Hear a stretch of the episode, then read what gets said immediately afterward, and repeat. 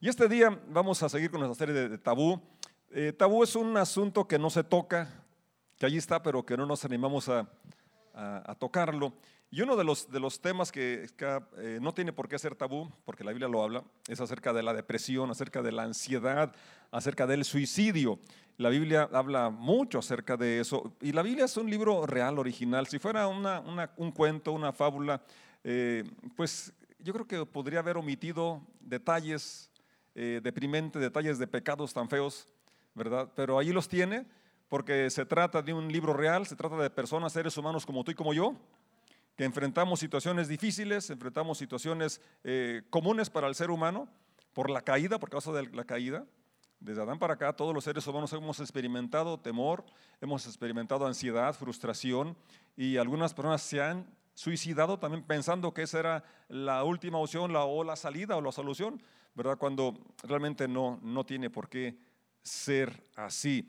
Así que eh, eh, es, tabú desde el punto de que no se habla libremente en las congregaciones o en las familias. Y yo quiero invitarles, ¿verdad?, a que todos los, que, no, que ningún tema sea tabú, porque si, si puede haber solución, si puede haber ayuda, es cuando tenemos la autenticidad, la franqueza de exponer cómo nos sentimos, eh, qué estamos eh, pensando, por qué estamos atravesando para que podamos superar esa situación y recibir la ayuda. Entonces, como iglesia, si queremos ser honestos y hablar lo que somos, y que tú te sientas en ese lugar seguro para que cuando necesites ayuda puedas venir sabiendo que no vas a ser rechazado, condenado o criticado por falta de espiritualidad, por falta de oración o, X o Y, sino que sepas que estás hablando con personas humanas como tú que atravesamos situaciones difíciles en la vida. ¿Sí? Eh, uno, uno, de nuestros, nuestros valores es la alegría de vivir, dígalo conmigo alegría de vivir, pero también autenticidad, autenticidad, auténtico, ¿sí? honesto. No queremos aparentar algo que no somos o decir aquí todo está bajo control, aquí no, no hay, no hay este problema. Mi esposa el otro día dice, yo pensé que sí, que tú así eras de Iron Man. Por eso se enamoró de mí porque pensaba que yo las podía todas. Un día me dice Daniel, oye papá, es cierto que tú todo lo puedes, que tú no hay problema que se te no se te dificulta nada. Dice, no, hay muchos problemas que no, sé ni, por dónde afrontarlos. Pero él dijo eso porque mi esposa le, le, decía eso, porque ella pensaba que yo era eso, pero ya se decepcionó. No, se dio cuenta de que no soy eso, ¿verdad? Y la verdad, eh, todos hemos experimentado situaciones muy, muy distintas, cada quien somos diferentes en nuestro temperamento, eh, el lugar donde nos criamos, eh, todos somos diferentes, pero todos experimentamos situaciones difíciles en la vida. Eh, yo recuerdo cuando nos mudamos de aquí de San Miguel a, al Cañada de Negros, fue en el 65. Uh. no había luz eléctrica, dejé a todos mis amigos conocidos, entonces fue un, cambio que sí me, marcó, me afectó. Eh, luego a los 15 años fui de ilegal a Estados Unidos, pasé el río Bravo nadando, no se crean tenía poquita agua nada más, me mojé los tobillos. Pero fue una experiencia realmente, sí, sí, este, eh, que la verdad, la siguiente vez, la segunda vez que, fui, que crucé, fue cuando sí, iba con un primo, un amigo, y me acuerdo que estábamos en Guadalajara llorando los dos como niños. pues vamos a regresarnos, pues total, si tanto nos puede dejar a la familia, pues vamos a regresarnos. No, qué vergüenza, decía mi primo, ¿qué vamos a decir? Mejor vamos y que nos agarre la mira y nos venimos ya decimos de pretexto, pues nos agarró la migra. Entonces, pero, eh, ¿por qué digo esto? Porque esa experiencia fue una de las más dolorosas por dejar a mi familia. Y a partir de allí yo dije, ya no me voy, es más, cuando regrese no voy a acercarme mucho a mi mamá, no voy a acercarme mucho a mi papá, voy a tratar de tener una cierta distancia porque no quiero llorar otra vez cuando me vaya. Y es, es una reacción muy humana, ¿verdad? Que uno quiere luego alejarse de personas y de relaciones y que la verdad a la fecha estoy tratando de romper esa, esa, esa, situación que de alguna forma hice como un pacto, yo creo, de no ser tan sensible, no ser tan allegado, tan apegado, porque después cuando nos separemos me va a doler. Y esa misma mecánica me estaba atacando como pastor, no te enamores de las ovejas porque luego se van. Pues ya no las quieras. ya no las quieras tanto. Pero bueno, ya me di cuenta que eso no es posible. Pero entonces, eh, otro, otro, otro eh, incidente muy traumático para mí fue cuando chocamos con mi novia, que ahora es mi esposa. Veníamos de León y la carretera entonces era doble sentido. Estaba un vehículo hacia allá con la luz encendida y en el lado de mi carril estaba la grúa sin ningún señalamiento. Eh, choqué contra ella y eh, mi esposa, mi esposa hoy, entonces se fracturó la pelvis, casi se desfiguró la, cara del, impacto. Y no se imaginan la tensión de la culpa porque yo iba manejando, porque no miré el vehículo, porque venía tan fuerte, por X y por Y. Pero son cosas de veras que, sí, que sí le, te, te afectan. Y situaciones como la muerte de mi hermano Pablo, que fue una muerte violenta, lo quisieron pasar como, como un accidente. Y detalles que, todos enfrentamos, ¿verdad? Que, en su momento nos, causan mucho dolor. Y son algunos ejemplos nada más de mis experiencias.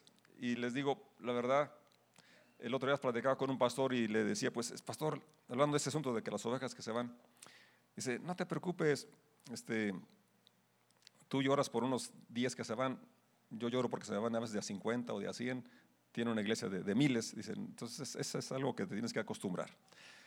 Y ahí estoy tratando de acostumbrarme. Pero bueno, eh, digo esto porque me mirarán y pensarán que, pues que no, que, que, yo no tengo problemas, que no he pasado situaciones difíciles, que, que pura victoria, como a veces decíamos, ¿no? ¿Cómo estás? En victoria, cuando a veces la verdad andabas arrastrando la... ¿Verdad que sí? Entonces, eh, queremos ser auténticos y decir cómo, cómo somos y yo te invito a que seas auténtico y vayamos al Señor porque Él nos va a ayudar a, levantar. Y tengo algunos ejemplos en la Biblia. Me sorprendí ahora que estaba estudiando para, para este tema porque, por un lado, es una situación alarmante. Según la OMS, que es la Organización Mundial de la Salud, dice que el próximo año, el 2020, vas, eh, el asunto de la depresión va a ser la primer causa de discapacidad. Hágame favor. Ya estamos a unos meses para entrar al 2020 y dicen ellos que estudian, que saben las estadísticas, que ven la conducta, comportamiento de, de la humanidad en general, que el próximo año la primer causa de discapacidad no es el narcotráfico, no, no es una situación eh, de la falta de lluvia o X, sino que es la depresión. ¿Qué quiere decir esto? Que es algo muy común, más común de lo que pensamos, es decir, más personas de las que nos imaginamos sufren de ansiedad, de depresión, y lamentablemente también muchos llegan al suicidio. Ahora, diré, bueno, es que es la gente que no conoce al Señor, pero lo triste y la estadística y la realidad, ustedes han oído noticias de cómo pastores se han suicidado, Hijos de pastores se han suicidado. Creyentes de años se han suicidado. Entonces no digas yo estoy exento o a mí nunca me va a llegar. Quizás alguien cercano a ti. Dos personas que han estado aquí en Casa de Oración se han suicidado. Dos personas que estuvieron aquí en un tiempo ya no están porque se suicidaron. Bueno, de las que yo sé quién sabe otros, ¿verdad? Que no, los noté, no, no conviví con ellos, pero dos personas que recuerdo sus nombres y muchos los conocieron, se suicidaron. Entonces, es una realidad que no podemos pasar así por desapercibido, sino eh, ver esto y entender que muchas veces eh, situaciones de depresión y de, ansiedad son eh, personas que necesitan, además de la oración, el ayuno y la, y la, convivencia con amigos, es también un asunto de tratamiento médico, psiquiátrico o psicológico, y que eso no es falta de fe, que eso no es falta de espiritualidad, que, que Dios no desaprueba eso, sino que puedes, si necesitas, requerir también de esa, de esa ayuda. Eh, para empezar, voy a, comentar sobre Job, el capítulo 2, verso 9 de, del libro de Job. Eh, Job es uno de los libros más antiguos, se cree que es el primero que se escribió.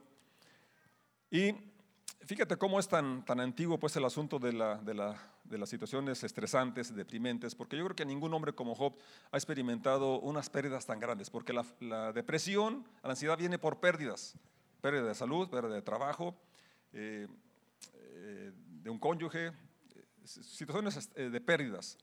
Y Job perdió todo. Perdió sus hijos, perdió todas sus posesiones, perdió su salud y se quedó su esposa y fue todo un ánimo para él. Dice este versículo así. Es, este, esta versión, eh, bueno, primero lo leemos en la NTV que está ahí en la pantalla, y dijo, y dijo, su esposa le dijo, todavía intentas conservar tu integridad, maldice a Dios y muérete. Y quiero leer en la, en la versión que, que es la palabra de Dios para todos, dice, su esposa lo vio y le dijo, ¿todavía sigues queriendo ser intachable? Maldice a Dios y muérete de una vez. Vamos a orar. Padre, te damos gracias por esta oportunidad de estar juntos y de escuchar tu palabra. Rogamos que abras a nuestro corazón, a nuestro espíritu y que tu palabra nos traiga la esperanza, la fe, el aliento y lo que tú has venido a ofrecer, vida abundante. En el nombre de Jesús decimos, amén. Entonces, hablando de este tema, lo primero que yo quiero decir es que, ¿qué estás escuchando? ¿Qué voces estás escuchando? ¿Sí? Porque de, eso depende mucho la reacción que tengamos ante las pérdidas, ante los problemas. Todos enfrentamos pérdidas. Dígalo conmigo, todos enfrentamos pérdidas. Todos enfrentamos situaciones difíciles. Todos enfrentamos en esta vida cosas que, ni nos imaginamos. Sí, pero cómo reaccionaremos ante esa circunstancia depende de lo que haya en el corazón, depende de lo que hay en la mente y eso depende de lo que escuchas, de lo que miras. Dijo Jesús, de la abundancia del corazón habla la boca. El buen hombre del buen tesoro de su corazón saca cosas buenas. Y a la inversa. Del corazón salen los homicidios y todo lo demás. ¿Por qué? Porque se llenó de esas voces. Aquí está, ¿verdad? Eh, yo creo que, que Job fue el que dijo, más vale solo que mal acompañado. ¿Verdad? Yo creo que fue el que dijo, eh, con estos amigos, ¿para qué quiero enemigos? Porque sus amigos, sus amigos entre comillas, estaban acusándolo. Todo el relato, usted lea el libro de Job y sus amigos, no, es que tú pecaste, si no hubieras pecado no estuvieras así, no, es que tú la regaste y por eso estás así, cuando no era así, la realidad. Sí, entonces, pero la esposa que había prometido estar con él hasta que la muerte lo separara, por eso quería que se muriera ya. Muérete de una vez, en lugar de cumplir su voto que iba a estar con él en la enfermedad y en la salud, ahí estaba, necesitándolo, necesitándola. Y le dice, ya muérete, hombre, pues ya, ya hasta hueles mal. Entonces, ¿qué voces escuchas? ¿Qué, series ves en, en, tu, en, tu, en Netflix o en lo que veas? ¿Qué series? ¿Qué novelas? ¿Qué películas? Todo eso está programando tu mente, tu corazón. ¿Qué música? Yo antes de convertirme, escuché música, muchísima música, porque yo andaba cuidando las vacas. Después de salir de la escuela, iba a cuidar las vacas, ya sabía que ese era mi trabajo y traía un radio que casi me, doblaba porque estaba grandote, de, con ocho o cuatro pilas de esas grandotes. Y entonces eh, gracias a Dios que llegó el Evangelio y, me cambió mi mente y, también dejé de alimentarme con eso. Pero, pero ustedes han de recordar esas canciones que, que, se oían mucho y se siguen oyendo. ¿verdad? Borracho, yo nací, borracho, yo he vivido y sé que así voy a morir. Y, estoy en el rincón de una cantina y estoy llorando. Y que ojalá que se me acabe la vida y que tú la sigas viviendo. A ver quién sabe hacer las cosas que yo te decía. Yo no nací para amar, yo no nací. Puras cosas negativas. Esta vida es mejor que se acabe, no es para mí. Pobre de mí. Entonces, estás en un problema y en esa canción, o, otras, otras muchas como ese tipo. Pues por eso te llevan al suicidio, porque te llenaste de esa basura, te llenaste de esas voces de la mujer de Job. Muérete, mátate. ¿No se acuerdan aquí una obra que hicieron aquí los jóvenes? Jehová la representó. Mátate, mátate. No sé muchachos se acuerdan que, que grabamos una, obra de teatro hace años. Adrián Ponce la, la, dirigió y ese era uno de sus papeles de los demonios que dice, mátate, mátate. Entonces, Satanás dice de, muchas formas, ¿verdad? Esas canciones que les digo lo, hablan muy, muy directo, pero otras son muy sutiles, donde te llevan precisamente a la desesperanza, al desánimo, al desaliento, a donde ya, ya no hay salida. Entonces, ¿qué estás escuchando? ¿Qué escoge muy bien la música? Incluso entre la evangélica hay música deprimente, centrada en ti. La música tiene que glorificar a Dios y darte fe, darte esperanza, levantarte el ánimo, porque Dios habita en la alabanza de su pueblo. Entonces, predicadores también que solamente están condenando y mandando al infierno a la gente. También tienes que ver qué, qué predicadores escuchas. Porque un evangelio que no trae buenas noticias no es evangelio. El evangelio son buenas noticias. Y la buena noticia es que no importa qué tan triste estés, qué tan deprimido estés, hay esperanza, hay solución. Jesús vino a darnos vida y vida en abundante, en abundancia.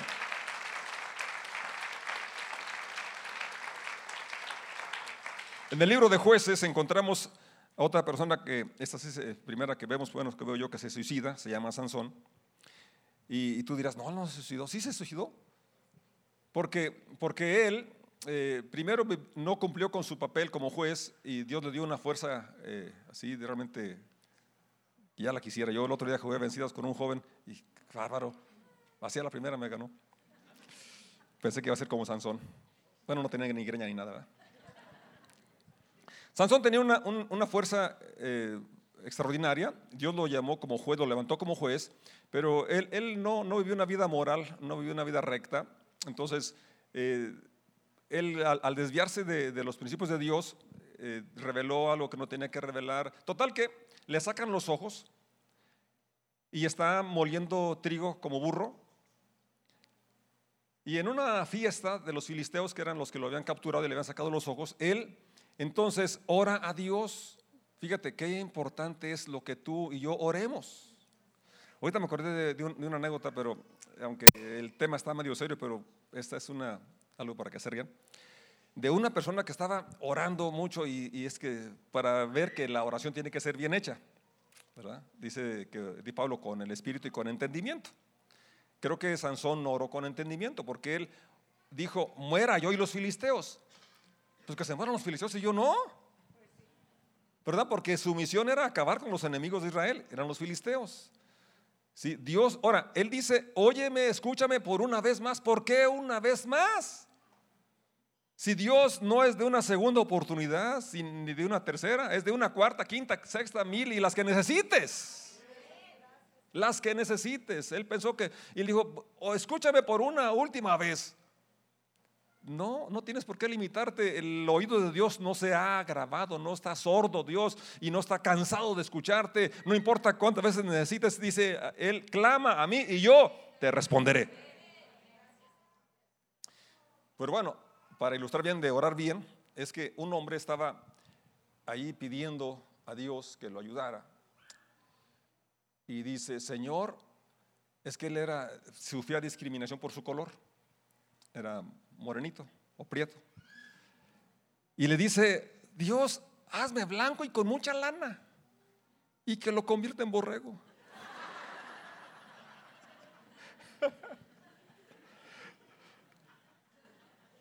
Así que no pidan eso. ¿eh?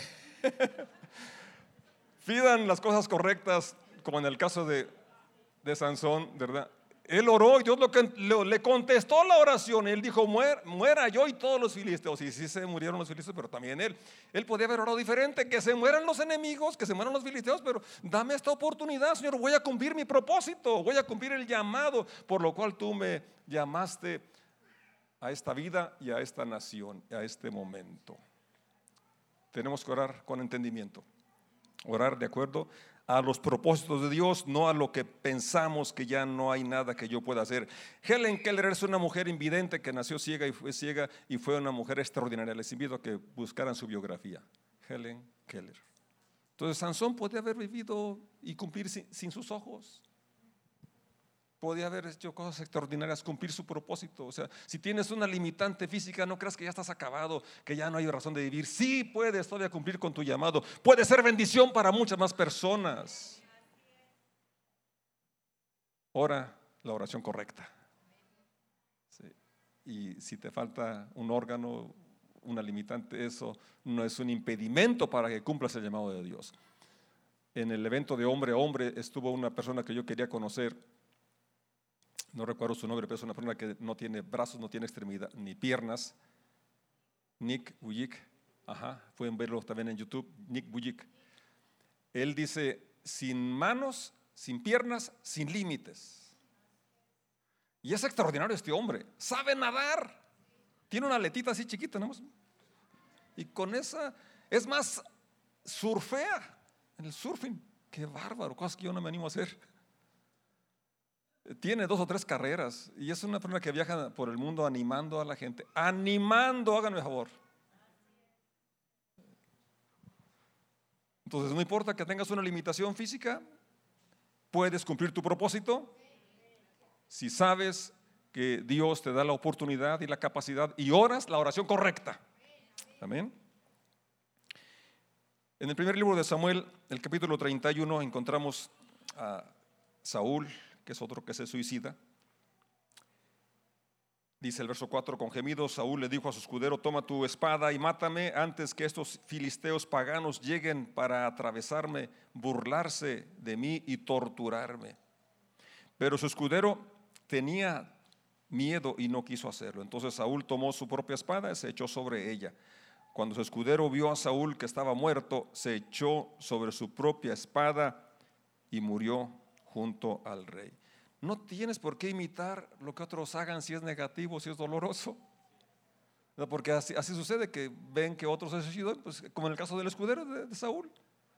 Pues él podía huir, como lo hicieron muchos más. Ese día se murió Jonatán y los otros dos hijos de, de Saúl, murieron ahí en la batalla de Gilboa. Pero muchos, la mayoría, huyeron. Este hombre podía huir, podía, aléjate de personas que te incitan o te están eh, invitando a hacer cosas que sabes que no son buenas, que son deprimentes. Aitofel, otro hombre que se suicida, este era un consejero de David, eh, era tan acertado en sus consejos que con lo que él decía se cumplía. Era muy respetado, pero él toma la decisión de, apoyar a Absalón cuando éste se revela contra su papá. Entonces, le da el consejo a Absalón de qué hacer, pero Dios cambió ese consejo con Usías, Usaí, se me fue el nombre del otro consejero, que David le dijo, quédate ahí para que frustres el consejo de Aitofel. Entonces, claro que Dios utilizó y hizo que, que no le hicieran caso a Aitofel porque Aitofel dio un consejo correcto, acertado. Pero como se tenía que cumplir el plan de Dios y proteger a David, entonces no hacen, no hacen caso del consejo de Aitofel. ¿Y qué hace Aitofel? Dice segundo de Samuel 17:23, cuando Aitofel se dio cuenta de que no se había seguido su consejo, ensilló su burro se fue a su pueblo natal, donde puso sus asuntos en orden y se ahorcó. Murió ahí y lo enterraron en la tumba de la familia. Pérdida de empleo. Él dijo, ya perdí mi trabajo. Es una causa de, desesperación, de frustración hoy, de desánimo y que algunos también se suicidan porque pierden su empresa, pierden su trabajo. Pero fíjate cómo este, esta pérdida estaba solo en su mente porque no, no hicieron su consejo, pero no lo despidieron. Iban a seguirle pagando, iban a seguir pagándole. Y es más, tenía otras opciones, ¿o no? Sí, no estaba despedido, simplemente no siguieron ese consejo en particular. Había otras opciones de empleo. Así como tú, si no tienes trabajo hoy, tienes el trabajo de buscar trabajo. Y no te aferres a que tiene que ser en mi profesión, porque hay otras opciones. Pero tampoco es para que te quites la vida por eso. Así como lo hizo Itofel. Hay otras opciones, otras alternativas, no tienes por qué encerrarte, aferrarte a que si no es en mi profesión, no, no lo voy a realizar. Hay otras opciones y hay muchas más eh, posibilidades de, trabajo y de provisión. El capítulo 19 eh, de los Reyes, en su verso 4, nos habla de Elías. Y aquí habla de los pastores, habla de los músicos, por cierto que, qué bueno que tenemos hoy, estamos estrenando músicos, Dios bendiga a Joel, que estaba acá en el teclado, y a Mirella, que estaba por acá con la cámara, a Brandon, que estamos estrenando también allá en la parte de atrás, en la bienvenida. Un aplauso para ellos, por favor.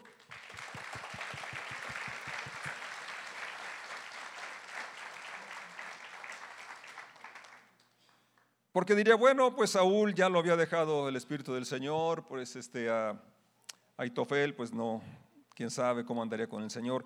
Pero miramos a Elías, un profeta, el profeta llamado de fuego, que en varias ocasiones él ora para que baje fuego y eh, tres veces concretamente desciende fuego a su, ante su oración.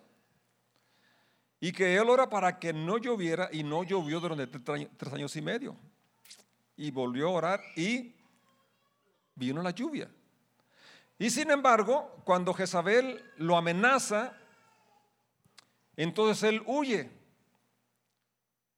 Y se deprime tanto que se va y se encierra en una cueva y dice, ya me quiero morir. Fíjense cómo se le engaño.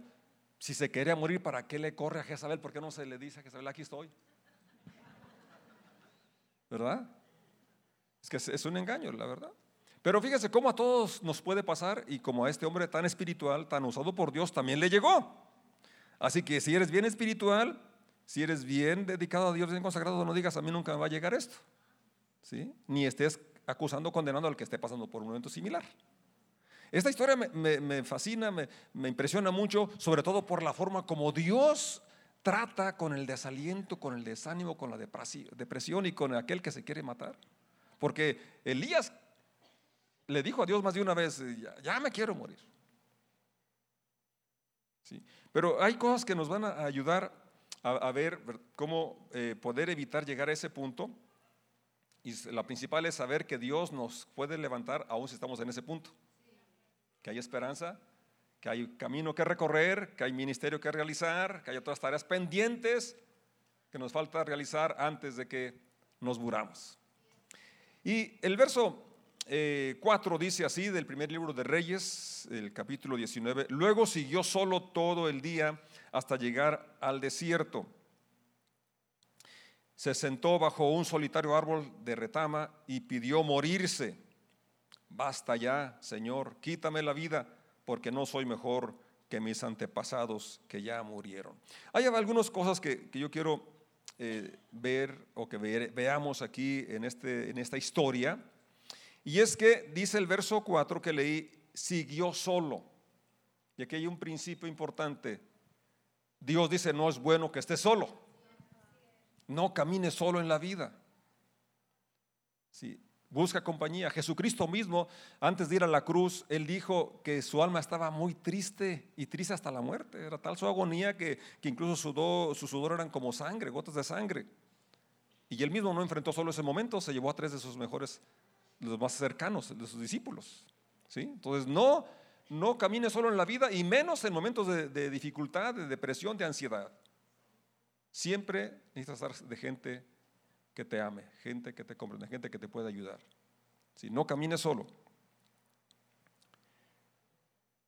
Segundo, no abuses de tu cuerpo. Elías corrió, corrió delante de, de después de que ya había degollado a 850 falsos profetas. Después de que ya había pasado todo un día de confrontar a un pueblo idolátrico, es decir, estaba exhausto, había, trabajado muchas horas extras y además corrió una carrera que no tenía por qué correr. A veces hacemos cosas que no tenemos que hacer. Y a veces abusamos de nuestro cuerpo trabajando más de las horas que deberíamos. ¿Sí? Dios nos sana, pero es nuestra obligación, es nuestra responsabilidad ser saludables. Y esto incluye nuestras horas de descanso, nuestras horas de, de comer, ¿sí? bañarse, aunque no le haga falta. Hacer ejercicio, ¿sí? Son cosas que necesitamos hacer para ser saludables. Y era algo que Elías había quebrantado todo esto. Entonces, muchas veces el desaliento, el desánimo, frustración viene porque hemos abusado de nuestro cuerpo al trabajar horas extras, al no dormir lo necesario, al no alimentarnos sanamente, al no estar haciendo ejercicio. Son cosas que necesitamos. Y, vean cómo, incluso como Dios lo levanta, eso es lo, más que, lo que más me, me, llama a mí la atención, el corazón tan tierno, tan sensible de Dios. ¿Verdad? Qué, qué bueno que, que, este, no reaccionó como quizás yo hubiera reaccionado, como reaccioné muchas veces con mis hijos. ¿verdad? No, no, no, no seas, este, me acuerdo de uno de mis sobrinos, no seas gallina, no seas miedoso. Pues tengo miedo. Pues sí, pues sí, pues él estaba sintiendo miedo, pero no es para tanto. Ya podría decirle Dios a Elías, no, pues ¿qué te pasa? A ver, tanto que te he usado, tanta gracia, tanta unción, tanto poder que tienes, ¿y cómo vas a estar aquí deprimido aquí en la, en la cueva? Ándele, sálgase y, y camínele. Es más, hasta una patada. Eso hacía yo con David y con Daniel. Dios me perdona y, ellos ya me perdonaron. Qué bárbaros, ¿no? Los padres a veces somos muy duros, insensibles. Pero Dios no es así. Dios no regañó a Elías. No, sino que lo escuchó y una y otra vez, dos veces le dijo lo mismo, que ya se quería morir y que, y que pero no, Dios lo escuchó. Pero antes de llegar a, ese, punto, fíjate, otro asunto también que creo que lleva a, la, frustración, al desaliento, a la ansiedad, a la depresión, es la comparación. Porque él, en otro, en otro verso más adelante, le dice, ah, bueno, aquí mismo que leímos ya, basta ya, Señor, quítame la vida, porque no soy mejor que mis antepasados. Es que él estaba viendo en Instagram, estaba revisando el Facebook, estaba revisando todos los, los, mensajitos y todas las fotos de sus papás, todo lo que habían logrado. Y dice, no, pues yo no soy mejor que ellos. La comparación. Es por eso que hoy nuestros jóvenes están así tan deprimidos y ansiosos, porque se están comparando con otros. Hoy más que nunca es esa situación de la comparación, porque incluso a mí me ha, afectado eso. A veces veo eh, así algunos este, videos o pastores predicando y apenas tienen cinco años, ya tienen cuatro reuniones. Ya son dos mil personas ahí. Y caray, dije, no, pues yo mejor voy a renunciar de pastor. Esa es una tentación que a todos nos llega, el compararnos. Y es una causa de depresión, de ansiedad. Elías se estaba comparando. Entonces, deja de compararte. Tú y yo y todos somos diferentes. Dios nos dio diferentes dones, diferentes eh, circunstancias y a cada quien se nos va a pedir solamente de lo que se nos confió solamente de lo que se nos dio. Es, sí espera Dios que multipliquemos eh, aquello que tenemos, pero no tienes por qué estarte comparando como el que tenía los cinco talentos, no tenía por qué compararse con el que tenía tres, ni con el que tenía uno. Cada uno tenemos lo que Dios nos ha asignado según nuestra capacidad, lo que Él considera, y entonces Él nos lleva a que lo desarrollemos. Entonces, Elías eh, había cometido estos errores y están allí para nuestra enseñanza. ¿Así es? Para nuestra enseñanza, que no hagamos aquellas cosas que no somos llamados a hacer, como lo que él corrió delante del carro de, de acá, que no abusemos del cuerpo trabajando más de las horas que, que, que se deben, no sé, lo máximo son 12 yo creo, porque por eso en algún lugar es en la Biblia, ¿no? que de sol a sol el hombre trabaja y luego la noche a, descansar, pero como tenemos luz eléctrica, como trabajamos con, con la computadora, como trabajamos ahí en la casa, entonces a veces abusamos. ¿Sí? Entonces hay que ordenar nuestras vidas, nuestros horarios. Porque lo que sigue es que Dios se presenta ante, ante Elías y no es en un terremoto, no es algo espectacular, algo impresionante, sino un silbo, un susurro apacible. Fíjate cómo en la quietud Dios nos ministra, Dios nos habla. Por eso es importante que sigamos lo que el Señor nos instruyó y dice, enciérrate en tu cuarto, en lo privado y ten esa comunión con tu Padre en lo secreto y Él te va a escuchar. O sea, la quietud es importante, tener esa comunión con Dios, ese silbo apacible. Luego Dios le provee alimento porque lo necesitaba. Se lo comió y se durmió. Dios lo dejó dormir porque es algo que necesitamos, descansar. Y despierta y otra torta. Comer otra vez. Y ahora sí, a caminar. Síguele, porque todavía vas a ir a ungir a Eliseo, vas a ir a ungir a Sael, vas a ir a ungir a Jehú. Hay trabajo que realizar. Y vamos a lograrlo cuando podemos acercarnos a Dios y tomar ese, ese refrigerio, tomar ese alimento en su presencia, ese silo apacible.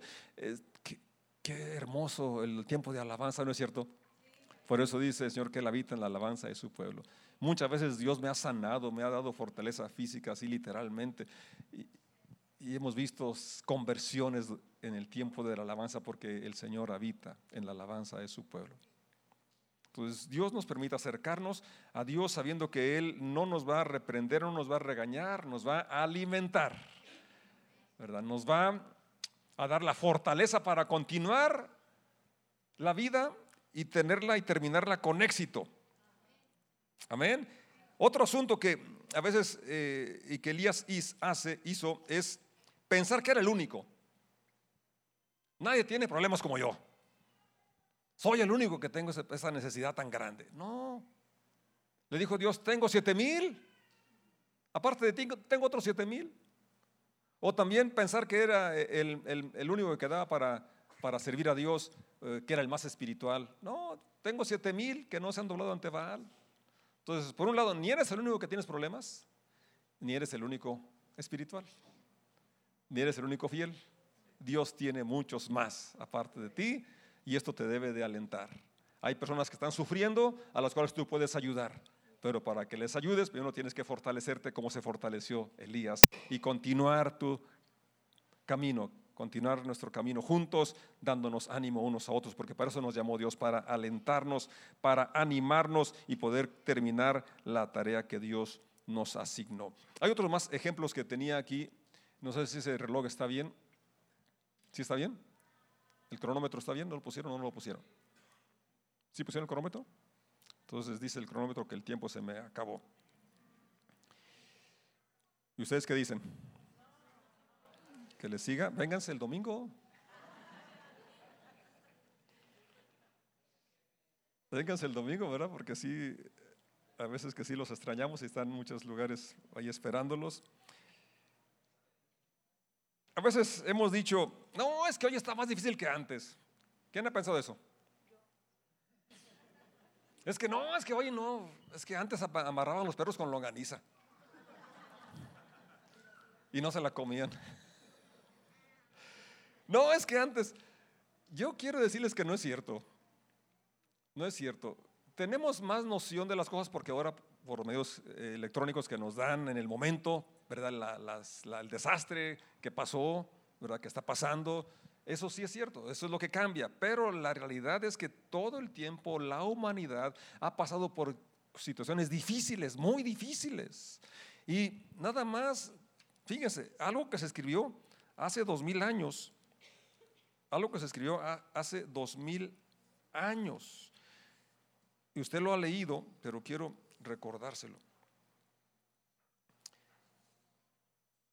Y este es el testimonio del apóstol Pablo. Dice en la segunda carta a los Corintios capítulo 11, verso 23. ¿Son siervos de Cristo? Sé que sueno como un loco, pero yo lo he servido mucho más. He trabajado con más esfuerzo. Me han encarcelado más seguido. ¿A cuántos lo han metido en la cárcel? Levanten la mano el que ha estado en prisión por predicar el Evangelio. Fui azotado innumerables veces. ¿Alguien aquí le golpearon por predicar a Cristo? Me enfrenté a la muerte en repetidas ocasiones. En cinco ocasiones distintas, los líderes judíos me dieron 39 latigazos. O sea, haga los redondos, son 40 por 5. 200. ¿Alguien le ha dado un latigazo? Uno, uno.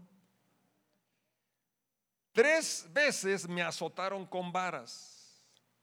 Una vez fui apedreado y lo dejaron por muerto, ¿eh? No le dieron más pedras porque pensaban que estaba muerto.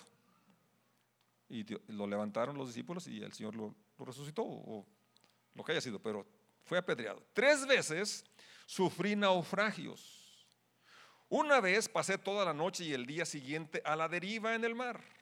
He estado en muchos viajes muy largos, enfrenté peligros de ríos y de ladrones, enfrenté peligros de parte de mi propio pueblo, los judíos, y también de los gentiles. Enfrenté peligros en ciudades, en desiertos, en mar. Enfrenté peligros de hombres que afirman ser creyentes, dice la Reina Valera, hermanos falsos, falsos hermanos. He trabajado con esfuerzo y por largas horas. Soporté muchas noches sin dormir.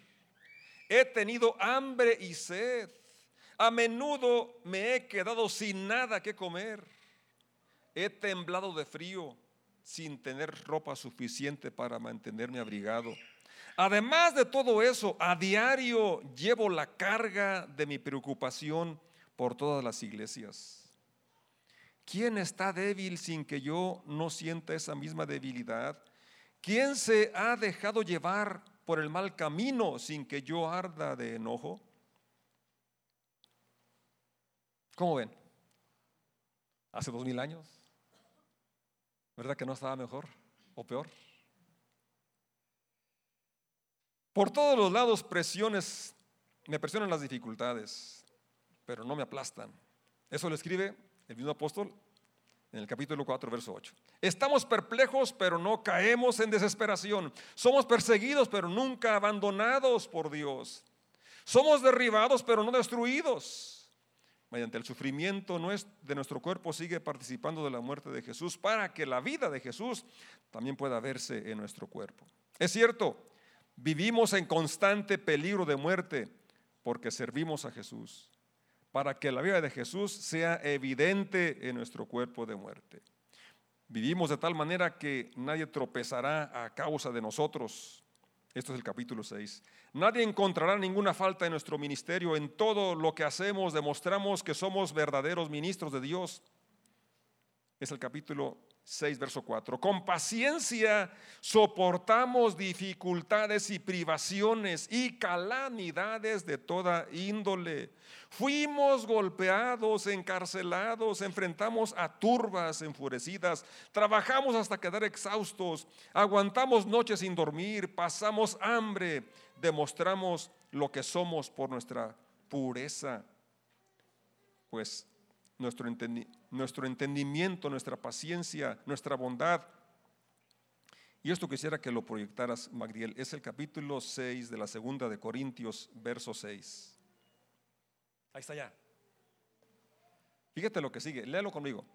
Por el Espíritu Santo que está dentro de nosotros. Una vez más, todos. Por el Espíritu Santo que está dentro de nosotros. Circunstancias adversas que atravesó Pablo y sus compañeros y dice que todo esto pudieron sobreponerse, sobrepasarlo. ¿Por qué? Por el Espíritu Santo que está dentro de nosotros. Está a nuestra disposición el Espíritu Santo para ayudarnos a enfrentar lo que venga, dificultades que, que pueden venir y que van a venir. Y por nuestro amor sincero. Con fidelidad predicamos la verdad Fíjate lo que sigue. El poder de Dios actúa en nosotros. Verso 8. Servimos a Dios. Vamos a estar de pie y darle gracias. Porque esos recursos que estaban a la, a la mano de Pablo están a tu disposición. El Dios que levantó a Elías, que lo animó y le dio el empuje para que terminara su carrera es el que está a tu lado y quiere que salgas de la cueva, de la ansiedad, de la desesperación. Y quiere llenarte de ese vigor y que tu fe sea fortalecida, que estés seguro que Él está contigo, que su Espíritu Santo está obrando en ti ese poder que obró en Pablo.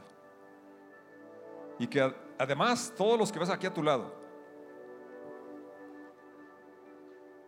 Estamos para apoyarte. Estamos para orar por ti, para estrechar, tu mano, darte un abrazo. Es parte importante. Por eso es la iglesia. La iglesia es para ayudarnos. ¿Alguien dice amén? Decir amén es que así sea. Es que eso quiere decir que está dispuesto a recibir ayuda y a ofrecer ayuda. Y para las dos cosas se requiere humildad Aceptar que necesito ayuda es, se requiere humildad. Y poder brindarla también se requiere que te desprendas de tu tiempo para poder ayudar a otras personas.